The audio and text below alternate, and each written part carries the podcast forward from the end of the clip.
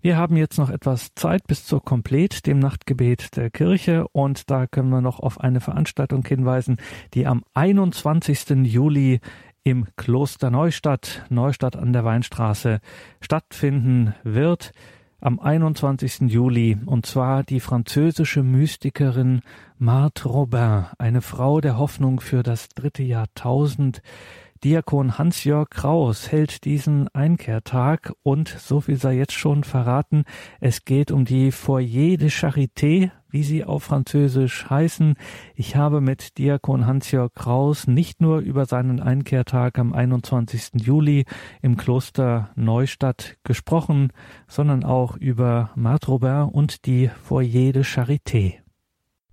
Diakon Kraus, Foyer de Charité, was ist das? Ein Foyer, ja, das ist nicht ganz einfach zu erklären. Unter einem Foyer stellt man sich normalerweise einen Empfangsbereich vor und das passt auch ganz gut zu dem, was ein Foyer ist. Wenn man das vom Wort aus betrachtet, ist ein Foyer ein Heim, ein Feuerherd oder wenn zwei eine Familie gründen und heiraten, sagt man auch, sie gründen ein Foyer. Also ein Foyer ist eine Familie, in der man sich geborgen und wohlfühlen kann. Wenn man bei Marte ins Zimmer hereintritt, ist vorne ein Kohleherd, der dann angezündet ist, auf dem man auch kochen kann. Und diese Feuerstelle strahlt Wärme aus und signalisiert uns, hier ist Heimat. Wenn man bei uns zu Hause ist, versammelt man sich am liebsten in der Küche da wo gekocht wird. Das umschreibt erst einmal vom, vom Wort, was ein Foyer ist. Und jetzt haben Sie in Ihrer Gemeinschaft also gerade dieses im Namen, diese Feuerstelle, um die man sich versammeln kann, dieses Heim, da wo man zu Hause ist. Was ist das genau mit Ihrem Foyer de Charité? Was verbirgt sich dahinter? Wenn man da also hineinkommt und im Idealfall gleich merkt, dass es anders ist, dass nämlich das Heim einer Familie ist. Die Foyer-Gemeinschaft begreift sich als Familie, nicht als Exerzitienhaus oder so, dann äh, kann einem das geschehen, dass einem das gleich aufgeht. Also mir ist das auch gleich aufgefallen. Das ist völlig anders, als wenn man in ein anderes Exerzitienhaus eintritt. Bei den letzten Exerzitien hat mir Regina gleich erzählt zu Anfang, du, die Edith hat ein Zeugnis abgegeben und sagt, meine erste Begegnung mit dem Foyer war der Hans-Jörg. Der stand da in seiner Schürze, kam runter, hat mich begrüßt und so freundlich und herzlich, dass ich gleich wusste, ich bin zu Hause. Das ist einmal das Erste, dass man gleich merken soll, dass man dort eintritt. Die Aufgabe des Foyers sind Exerzitien, fünftägige Schweigeexerzitien. Die Martha hat gesagt, als sie dem Perfinet begegnet ist, Damals war es auch schon üblich, dass man sagt, wenn man Exerzitien macht, da werden wir Vorträge halten und Austauschgruppen und vielleicht über drei Tage. Und die Martha hat gesagt, nein, nein, nein, nein, nicht drei Tage.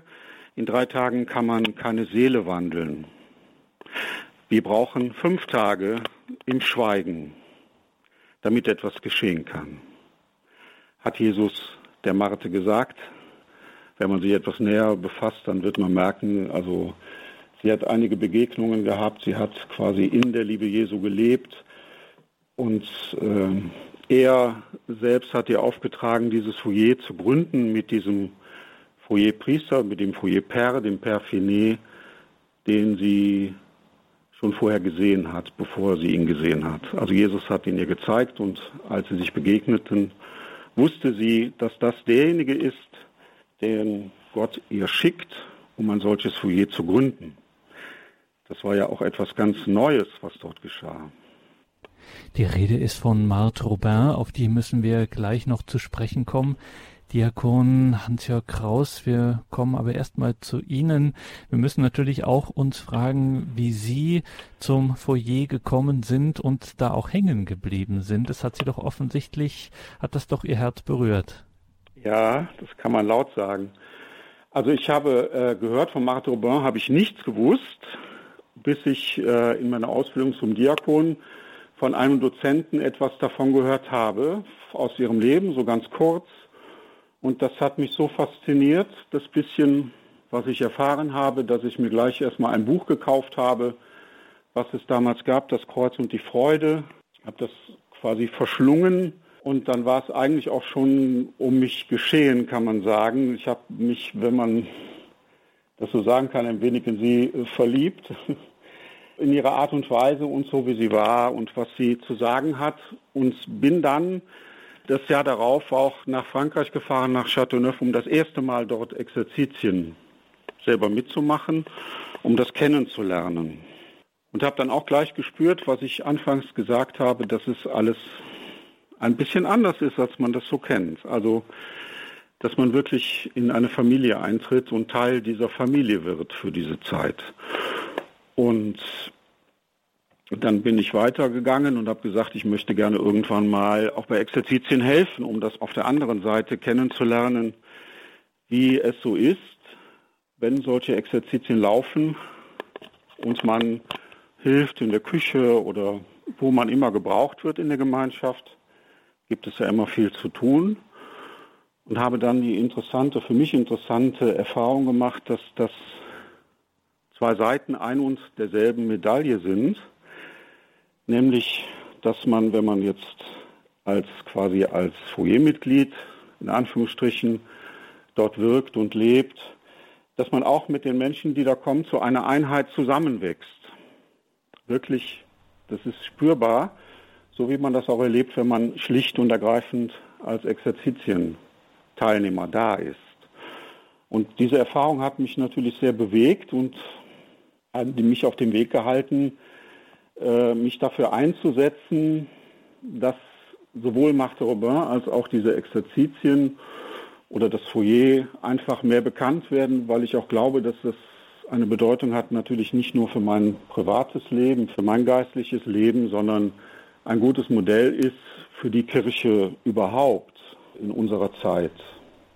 Also um das nochmal richtig zu verstehen, Diakon Kraus, es ist also nicht, wenn das, wenn es heißt Exerzitien beim Foyer de Charité oder im Foyer de Charité, mhm. dann ist das nicht so nur so klassisch, wie man das kennt, also ein Exerzitienmeister, eine Teilnehmerrunde und dann gibt es Vorträge und Zeiten der Städte etc., sondern hier kommt noch dazu dieses äh, Beisammensein, auch wirklich familiale, geistliche Beisammensein, wie so eine Art, ich habe die ganze Zeit an so etwas wie Hauskirche gedacht.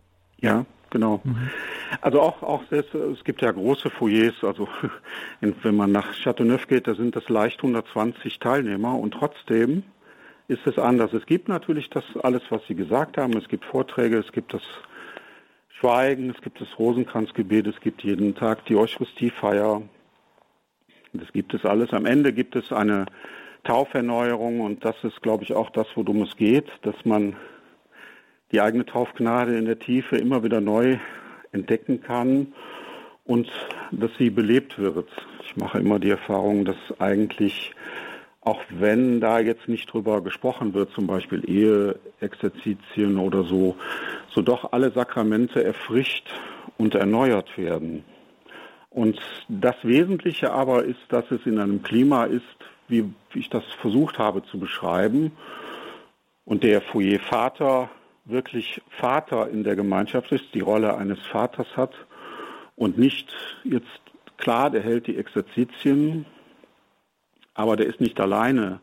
Der ist getragen von einer ganzen Gemeinschaft, die wirklich dafür lebt, alles aufopfert, dafür da ist und das alles gemeinsam erst sozusagen wirkliche Exerzitien sind. Ich habe Sie auf diese Frage jetzt nicht vorbereitet, mhm. Diakon Kraus. Ähm, wenn wir jetzt mit Ihnen über das Foyer de Charité sprechen, Sie, Diakon Hans-Jörg Kraus, wollen das in Deutschland bekannter machen. Ähm, Sie haben vorhin gesagt, dass es durchaus ein wichtiges, ein wesentliches, ja, wir sagen immer Modell, nennen wir es jetzt mal Weg sein kann für das kirchliche Leben der Zukunft. Was hatten Sie denn da so im Kopf? Was sind das so für Gedanken, die Sie haben, wenn Sie an die Kirche unserer Zeit denken und diesen Weg, diesen besonderen familialen, geistlichen Weg des Foyer? Also ich habe im Kopf, unser, unser Kardinal Meissner bei den, bei den Skrutinien, also sind so kurze Gespräche, die, die äh, ab und zu mal geführt werden und auch kurz vor der Weihe, hat Kardinal Meissner zum Beispiel seine Not ausgesprochen, hat gesagt, wo schicke ich die Menschen hin? Dass sie den Glauben äh, lernen können zum Beispiel. Wo, wo, wo mag das sein? Und er hat uns dann gesagt, er hat sich so vorgestellt, dass die Familie der Diakone sozusagen wie öffentliche Familien sind, wo er die Menschen hinschicken kann. Und das, das hat uns natürlich nicht ganz so behagt, aber vielleicht ist, ist eben, weil die Hauskirche ja weitgehend uns weggebrochen ist, im Grunde genommen, äh, in der Kirche in Deutschland und man ohne Hauskirche eigentlich sich gar nicht vorstellen kann, dass es überhaupt noch eine Kirche, also geben kann, ist es, glaube ich, wichtig, dass genau dieses Modell eine, eine gute Folie ist, einmal um das zu erfahren, natürlich selber dorthin zu gehen, aber auch ein, eine gute Folie ist, wenn man an die Verkündigung denkt. Sonst auch. Also wenn ich jetzt, wenn ich jetzt sage, wenn ich Vorträge halte, dann tue ich das mit einer, mit, mit Leuten zusammen. Ich tue das nicht alleine. Das ist mir ganz wichtig und ist mir auch nochmal aufgegangen. Wenn man zum Beispiel, wenn Sie an die Alpha-Kurse denken, das ist jetzt ganz etwas anderes zum Beispiel, aber es ist sehr wichtig und auch das Bewusstsein, dass der, der die Vorträge halt nicht der Wichtigste ist, sondern man tut das in einer Gemeinschaft, die sich um eine Einheit bemüht und sich darum bemüht, die Menschen zu empfangen, ein Klima zu schaffen, in dem man sich öffnen kann und dann da hinein dann das Wort fällt. Gut, da gibt es dann allerdings einen Austausch nachher, aber es ist, es hat vielleicht ein bisschen gewisse Ähnlichkeiten damit, die ich darin entdecken kann, die eine, die eine gute, eine gute Sache wären, wenn man, wenn wir daran denken, wie wollen wir das Wort Gottes säen. Wir sollen es natürlich säen, egal wohin, aber wir können doch ein bisschen vielleicht den Boden aufkratzen, sodass das Wort Gottes wirklich hineinfallen kann und dann auf fruchtbaren Boden und wirklich, wirklich anfangen kann zu keimen. Denke ich, ist es, ist es wichtig sagt Diakon Hans-Jörg Kraus. Mit ihm sprechen wir über das Foyer de Charité, eine besondere geistliche Gemeinschaftsform, eine ein Ort, ja, um eine in einer familialen Atmosphäre geistlich zu wachsen in Exerzitien, in einer besonderen geistlichen Atmosphäre. Das Ganze ist verbunden und trennbar mit dem Namen Marthe Robin, Diakon Kraus. Und ja. da müssen Sie uns schon noch ein bisschen was okay. über diese Frau erzählen. Das ist ganz wichtig. Ja, also Marthe Robin ist ja relativ unbekannt eigentlich. Ich mag das nur dann, wenn man bei geistlichen Gemeinschaften mal anklopft, dann sagen sie, ja, die Mate kennen wir, aber ansonsten ist sie relativ unbekannt. Ein bisschen versuche ich mal ganz kurz etwas über die Marthe Robin zu erzählen. Marthe Robin, die wird geboren äh, 1902 und stirbt 1981. Das ist so der zeitliche Rahmen. Sie wird als in eine bäuerliche Familie hineingeboren als sechstes und letztes Kind der Vater ist ein freundlicher Mann mit geschickten Händen, aber auch ein bisschen autoritär. Und die Mutter ist eine sehr liebenswürdige Frau. Am Anfang ihres Lebens geht auch das Gerücht um, dass Marte nicht entstanden ist aus dieser Ehe, sondern aus einem Abenteuer der Mutter. Das lässt sich aber nicht so ganz bestätigen. Marte hat wohl daran geglaubt, dass es so ist. Aber der Vater, wie man so sagt, hat alles reingewaschen. Wenn es so war, er hat das Kind angenommen, es geliebt. Und Marte wird später sagen von ihren Eltern, das sind die beiden Wesen, die sie auf Erden am meisten geliebt hat. Die Familie ist nicht reich, sie ist doch nicht wirklich arm, sie gehört nicht zum Landproletariat. Man hat das Nötigste zum Leben, aber um den Preis von viel Arbeit. Martha arbeitet natürlich mit, wie das in solchen hausbäuerlichen Betrieben so ist.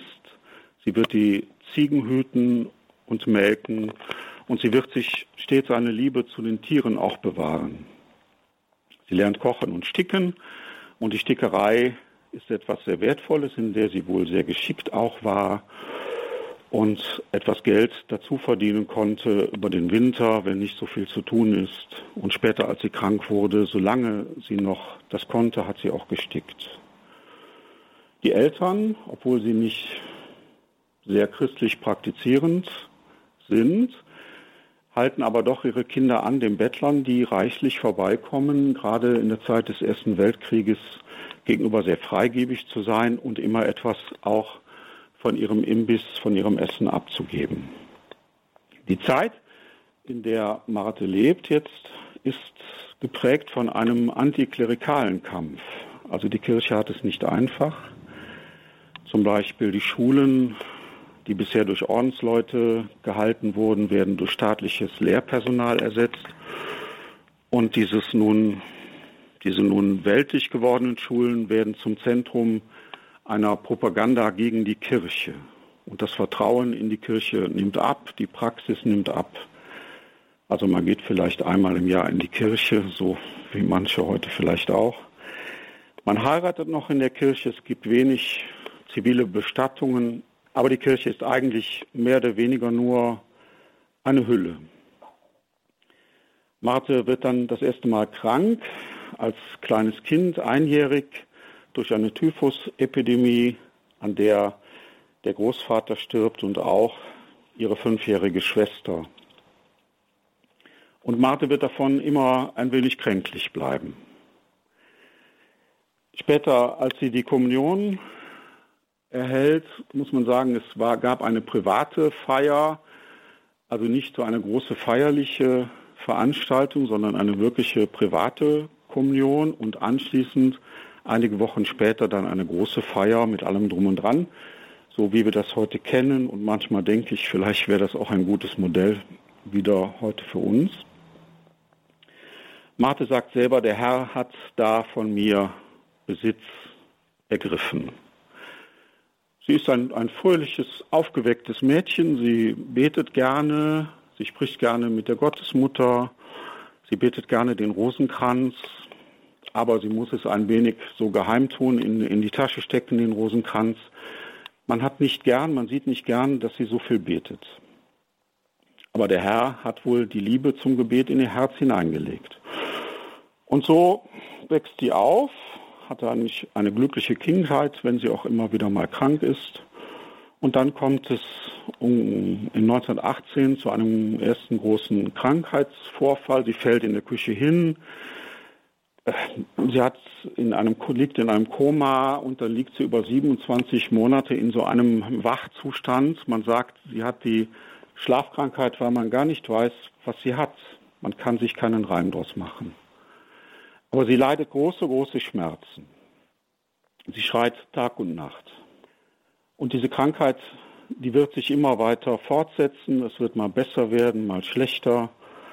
Und es ist eine sehr schlimme Zeit für sie, weil sie, sie, sie wird auch dann nicht mehr besucht. Sie hat nur mehr ihre Mutter und ihre Familie, weil man hält sie für hysterisch, weil man nicht weiß, was sie hat und, und niemand kommt mehr und sie leidet auch sehr unter dieser Einsamkeit. Dann findet sie einen Hingabeakt äh, auf dem Speicher oder wo, dann macht sie einen ersten Hingabeakt, dann, den wird sie auch öfter wiederholen und gibt sich ganz dem Willen Gottes hin.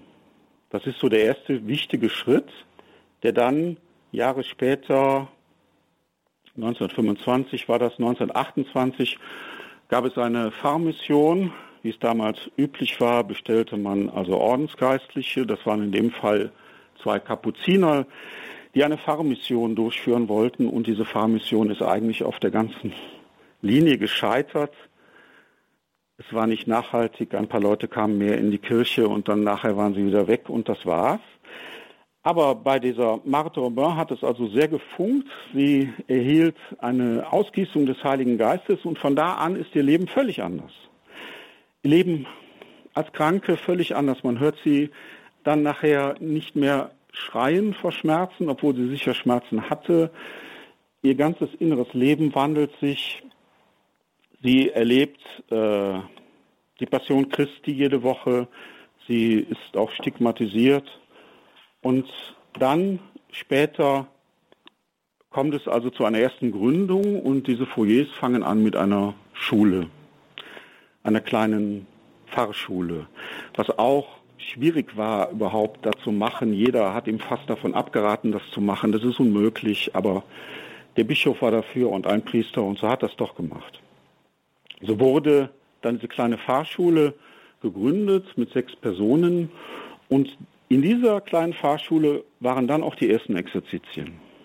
Und dann nach und nach konnte dieses Werk wachsen, nachdem, wie schon kurz erwähnt, Marthe Robin dem Perfinet begegnet ist und sie sich über drei Stunden unterhalten haben und sie ihm eröffnet hat, dass er dieses Foyer wird gründen sollen, dass er der Priester ist, der diese Vorträge halten soll und so und dann ja, wie soll ich das machen? Ich habe das noch nie gemacht. Ich bin nicht frei. Der Bischof stellt mich ja nicht frei für sowas und so weiter. Und dann ist es nach und nach entstanden. Und diese Foyers waren sicherlich, man muss denken, das war äh, vor dem Konzil ist es entstanden, vor dem Zweiten Vatikanischen Konzil. Und man kann sagen, diese Foyers waren in dem, was sie taten, dem Konzil sicherlich 30 Jahre voraus.